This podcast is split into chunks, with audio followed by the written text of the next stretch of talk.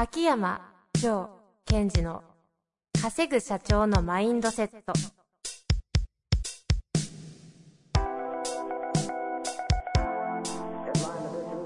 なぜ一流の経営者たちはぶつかる壁を次々と越えられるのか。そこに隠されたマインドの正体。ポッドキャスト「稼ぐ社長のマインドセット」は上場企業から中小企業まで。エグゼクティブコーチングトレーナーとして人材開発を行ってきた秋山城賢治が経営や人生で役立つマインドの本質について分かりやすく解説しますこんにちは、遠藤和樹です。秋山城賢治の稼ぐ社長のマインドセット。秋山先生、本日もよろしくお願いいたします。はい。よろしくお願いします。いきますか。はい。なんですかいやいやいやいやにひひ顔は、いやいややっぱ元気出てきましたね。っていうかね、はいちょっと一ついいですか、ええほら、あの前回のポッドキャストで言ったように、はいすごい自分疲れ果ててた期間があったっていうあ、話自己申告10から3系のやつですね。そうそうそう。で、実はその期間の間に、はい。あの、自分が今やっている合気道の、その、商談昇級試験っていうのがあって、うんうんそれを受けてたんですよ。うん、うん、うん。ある日。はい。その時が、こう、今思い出しておかしかったなと思ってニヤニヤしてただけです。えちょっと中のコンテンツをもうちょっとだけ。いや、あの、結果から言うと、その試験、すごい緊張して、ボロボロだったんですよ。ええそれ結果じゃなくてプロセス。え、おおご合否出てるんですよね？多分、OK っぽいですよ。あ、そう、マジですか？ただもう、こう、一番偉い先生に、ええー次に向けて、えーもう少ししっかりと練習してくださいっていう。え、それでも？合格？ま、まあまあね。ええうん。ただその時に何が起きたかっていうと、はい緊張したんですが、珍しく。でんどんな緊張の仕方をしたかというと、もう肩がここわばっちゃったんですよ。で、割と合気道っていうのは少し体の力を抜いてやるような武道なんですが、疲れ切ってるから、もう腹の下っていうか丹田のところに全然力が入んなくて。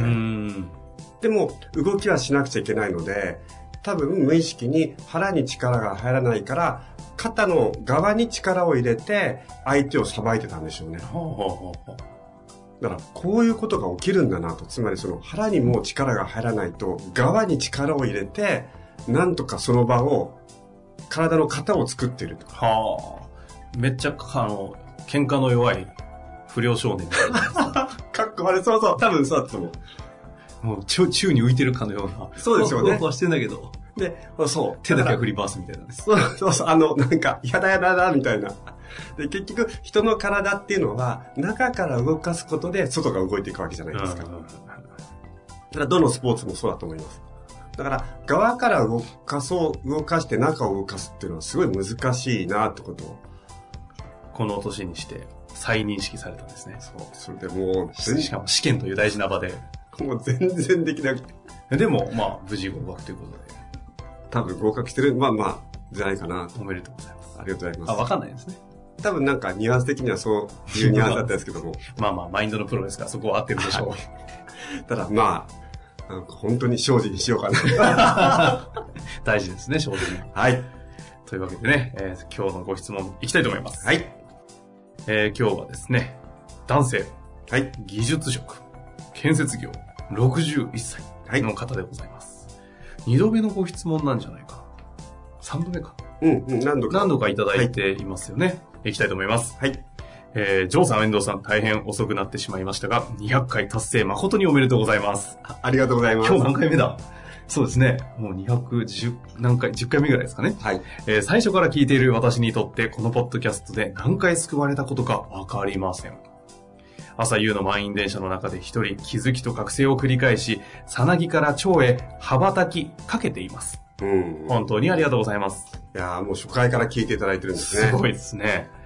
えー今回の質問は部下がオーダーを達成した時に、ありがとうではなく、お疲れ様、やったな、と、ちょっと上から目線風に伝える時の上司のマインドセットの方法です。どうしてもありがとうと言ってしまいがちですが、普段からどんなアウトカムを意識していれば良いのでしょうか？また、オーダーを達成した時の部下にはどんないい影響があるのでしょうか？何回も聞いて申し訳ありませんが、よろしくお願いいたします。最後にこれからも大いなる裏腹、宇宙に旅立つリーダーたちを厳しくも優しい眼差しで見守り、北極星のような道しるべでいてください。なんのこっちゃ。いや、ポエム。ポエムポエムですよ。北極星ですね。いや、北極星。もうちょっと地球に寄ってほしいですけどね。いやいや、こう、上からすぎないですか、ジョー先生、それ。いや、やっぱりこう、なんかこう、旅をするとか、えーと、後悔をしていく男たちにとって北極星っていうのは、その今自分がどこにいるかが分かる場所っていうふうに使ったんでしょうね。ああ、今女性置いてきましたよ。え？男たち。いやいやいや。なんでそこで女、ちょっとキングダム風出ちゃったんですか？今ちょっと意識違うところにありましたね。はい。さあさあさあ、行きたいと思いますが、えー、質問何でしたっけ？質問は、その、ありがとうでなく、仕事逆ですね、これ。失礼しました。今どこにいたんでしょうか？はい。だその前にね、質問の前に、やっぱこう、すごい、あの、私の言葉をうまく使っていただいてるなっていうのが数箇所あって、うんうんうん例えば、えっ、と、さなぎから蝶へ羽ばたきかけている、かけているという言葉を使うというのはいいですよという言ってですね。うん、うん。っていうのは、その、なったっていうと、また落ちるのを拒否、許可できない言葉になるので、なりつつあるっていう言葉はいいですよと、よく言ってるので、それを使ってくれたり、眼差しという言葉だったり、眼差し。うん。あありますね。うん眼差し見守り。はい。そのもうまくこう、普段から使うことによって、その感覚をご自身の中に入れてるんだなっていうのが、ここからすごいわかりますよね。秋山ランゲッジですね。そうですね。はい。で、その中で、今日の質問ということなんですが、はい。えっ、と、これ、あの、前提を確認しておくと、えー上司が部下にオーダーを出したと。で、そのオーダーをコンプリート達成したときに上司の方は、あ、ありがとうっていうのではなく、お疲れ様、よくやったね、というふうに言うといいですよ、と。なるほど、ね。私が発信してる。はい、やってますね。で、その中で、えーついついありがとうと言ってしまうので、えー自分がどんなマインドを持つと、その、えーお疲れ様、やったなっていうふうに言うことができるかということですね。はい、はい、はい。で、これ、えっと、まず、シンプルな答えで言うと、うん。オーダーを出すということは、そのオーダーは、相手の仕事ってことじゃないですか。ええということは、その仕事をするに上で、主人公は相手になると。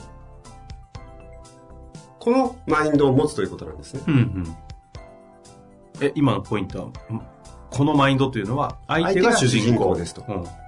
でどうしても、そのオーダーに対して、これをやってほしいって気持ちになっちゃうと、その仕事の、えっ、と、主人公は上司である自分って私たちは思ってしまう。うん、うん、うん。これはあなたの仕事、あなたのミッション、あなたがこの仕事をやる主人公であるというふうに思えれば、終わった後に、あ、あなたがこれを達成したんだね。あ、本当にお疲れさん。よくやったね。グッジョブっていうような音のトーンに変わるんです。はい、はい。つまり、えっと、この下にも書いてある、えーこれはどんないい影響があるのでしょうかという問いもありますよね。オーダーを達成した時の部下にはどんな影響が、いい影響があるのでしょうかで、これは非常に重要なポイントで、えーもし、えっ、と、仕事を、皆さんちょっと聞いてる方は部下になった気持ちで聞いてほしいんですよ。私が上司で。じゃあ、えーえーと、じゃあ、遠藤さんが部下だとしてですよ、私の。じゃあ、この仕事をいつまでに達成してくださいって言って渡したと。はい。で、それを割りましたと。ちょっと言ってもらってもいいですか？これ、あの、割りましたと。秋山さん、仕事、あの、これ終わりました。ああ、ありがとう。よくやってくれたよね。ってなると、ん、嬉しいじゃないですか。うん。まあまあ、そうですね。嬉しいということは、この人に尽くせたという感じ。ああ、ですね、ですね。で、それも悪くはないんですが、もう一つ別のこのありがとうではなくてお疲れ様って言った時に何が起きるか。お願いします。秋山先生。あじゃあ、秋山さん。はい。あの、これ、終わりました。あ、終わりましたか。あお疲れ様。あ、これここまで終わらせたんだ。あよくやりましたね。ご苦労様です。っていうと、その、嬉しさとは違う何を感じるかということなんですよ。何を感じるか。うん。無意識レベルにおいてね。俺の、俺がやったぜ、みたいな。そうですね。あ、その通り。あ、自分は自分事としてこれをやり遂げたんだなっていう感覚がどんどん入っていくわけです。ん。でそうすると、えっ、と、自分に対する自尊心っていうのはをアップさせるとか、はいはい主体性を持たせたいので、あとは自分ごとにさせていきたいので、えーお疲れ様、大変だったっていうふうに上から目線でいくといいですよっていうお話なんですね。あれですね、あの、青学の、あの、原監督の話ですか？あ、そうそうそうそうそう。よく覚えてますね。なんか、おっしゃってましたよね。そうそう。あの、クライアントさんから、えー言われた、私がね、秋山さんが言っている、ありがとうっていう言い方の、何が起こるか分かりましたっていう。典型的事例。はい。えっと、これをここでも紹介すると、えその方曰く、えー駅伝の試合をテレビで見ていた。ある学校が、の、選手が最後倒れそうになりながらゴールしたと。そこに、えー青学じゃない方の大学の先生が飛び込んで、ね、その方を、選手に対してですね。選手に対して先生が、ありがとうよくやってくれたありがとうっていうのを言っていたと泣きながら。うんうんうん。それを見た時にゾッとしたという話をしてたと。つまり、その選手たちにとってみれば別に監督のために走ったわけじゃなくて、自分たちのために走ってきたはずなのに、え監督の方が高揚しちゃって、ありがとうありがとうよくやってくれたありがとうって言ったと。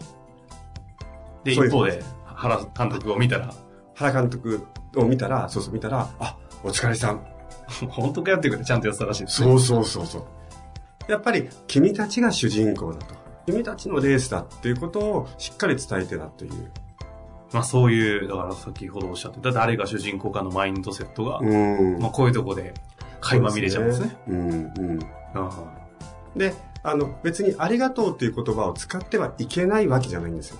ただ、その、無意識レベルでありがとうっていう言葉をたくさん浴びせると、これは誰事ですかというふうに変わってしまうという、その、言葉と人間のマインドの特性を見たときに、皆さんが起こしたいことが主体性を持たせるということであれば、違う方向に向きますよと。うん、うん、うん、うん。っていうことになってくるんですね。これってあの、うんご質問の中にお疲れ様やったなと、ちょっと上から目線風に伝える時の上司のマインドセットの方法をどうすればいいかというふうにありますけど、うんなんかニュアンスとして上から目線風に伝えるっていうふうに秋山先生よく表現されますけど、はい、はい。上から目線っていうのって、わなんか分かりやすくそう言ってるだけじゃないですか、うんきっと。うんうん。ここがなんか、やりにくくなっちゃう理由なんじゃないですか？あ、上から目線と？上から目線という秋山先生の意図してる言葉と、はいその一一般的に上から目線が、そうですねここのズレをなんか教えてあげると、ちょっと分かったりしそうでないですかね？すよね。その、上から目線っていうのは、偉いということではないってことですよね。視座が高いということなので、視座が高いということは、より未来を見てるということですよ。うんうん。あとは責任を持ってるとかね、遠くを見てるってこと。ですから、例えば、えっ、と、その部下の方の未来を見た場合に、どのような言葉がけがいいのかとかね。そうすると、やっぱりより仕事に対して主体性を持つということは重要だということであれば、おのずとその声掛けは変わっていく。もしくは、この組織の未来を見た場合、メンバー一人一人がより主体性を持つことがいいということであれば、というような上から目線なんですね。はいはいはい。未来を見る。組織の未来とか、その社員の方の未来を見たときにというふうな場所が、えー上から目線。そういうふうに捉えていただければいいと思うんですね。ん。逆に言うと、その、今この部下とすぐ仲良くなろうとか、あの、いい上司というふうになりたければ、あ、ありがとう、よくやってくれたねって言うとすぐ仲良くなる。もう逆に、そういう方がいい、こう、状況もきっとありますよね。あ、あると思います、それは。ですから、アウトカムが、えっと、まあ、部下の方により主体的になってもらいたいとか、この人はもう主体的になっていくべきだという場合は、その、お疲れ様、よくやったね、大変だったっていうふうに使使っていった方がいい。ですから、えっと、まあ、私の基本的な組織マネジメントにおけるそのオーダーの出し方っていうのは主体的にさせていくっていうことをベースにしてるから、これを推奨してる。ところがですよ、例えば、えっ、と、まあ、こういう方していいかどうかわわかりませんが、こう、パートの方がいてね、やっぱりその時間を一生懸命やってくれる方がいたときには、うん。もしかすると、え、お疲れさん、よくやったね、よりも、あ、ありがとうっていう方が機能する場合がありますよね。いや、そう思いますよね。うん。私昔なんかバイトであの大根抜きみたいなのやってましたけど、うん。台本ね。朝大根なん、ね、本当に一日に万本抜くんですよ。もう検証編ですよ。葉っぱも切ってみたいな。出荷まで持っていくみたいな。その時に終わった後は、大将終わりましたって言った時に、お疲れって言われるじゃないですか。うんあの、お疲れありがとうなっていう、あのありがとうあるかないかで、もうこっちのモチベーションはよし、明日終わるぞみたいな。うんうん。もうありがとうって言わなかったら明日に来ねえからなと思ってますからね、こっちはね。そのぐらいありがとう重要だと思います。そう。だからそこに対しては、やっぱり、あの、なんか、なんだろうな、ちゃんと、その自分が頑張ったことに対してを認めてほしいじゃないですか。欲しいですよ。こっち学生ですからね。そうそうそう。こんなクソ安い給料で、時間売って、なんでこんなって。ありが、ありがとう、あざっす。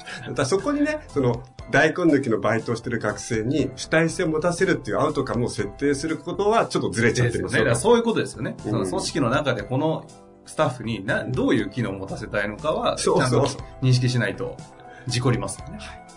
だから、えっと、なんだろうな、その、言葉、ただ私はその中で今言ってくれたように、ありがとうという言葉を使うことによって、人はマインド的に何が起こるかということをちゃんと理解していくということ。うんうん。ですから、やっぱり、うおー、助かったよ、本当に。この大根抜きだけど、ここまで遠藤君やってくれたんだと思ったら、ありがとうの方が適切ですよね。ですよね。ありがとうまた明日も頼むよと。あですですです。それ欲しいです。居酒屋とかでさ、めちゃくちゃ焼いて、もう汗びっしょびしょになって、もう泥まみれくす超臭いわけですよ。その時に、やっぱありがとうでしょみたいな。ありがとう、お前これ食って帰るなって言われたら、うわ、頑張ります。ところが、じゃあリーダーで、まあこの方も、あの、いろんな役職を持っている方だとは思うんですけども、その自分の直属の部下にね、この終わりましたっていうありがとう、よくやってくれたねっていうこと自体が、うんその方の成長を妨げるというフェーズに来てるならば、お疲れ様。だその中でもですね、労をねぎらうっていうのはいいですよ。お疲れさん、ご苦労様、よくやったね。あ、これ大変だったんじゃないの？とこれも全部、労をねぎらってるけども、主人公はお前だよっていうことをきちっと表現しながら、労をねぎらうってことは十分にできます。ある程度自自立、自発、内発的なところで働くようなフェーズの方にいや、その、やろうってことですね。アウトカムです。アウトカムですね。はい。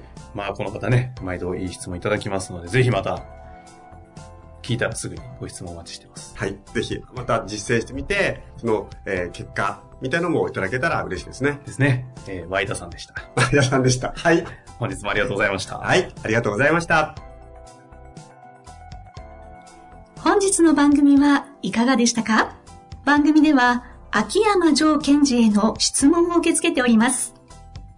ウェブ検索で秋山城と入力し、検索結果に出てくるオフィシャルウェブサイトにアクセス。その中のポッドキャストのバナーから質問フォームにご入力ください。また、オフィシャルウェブサイトでは無料メルマガも配信中です。ぜひ遊びに来てくださいね。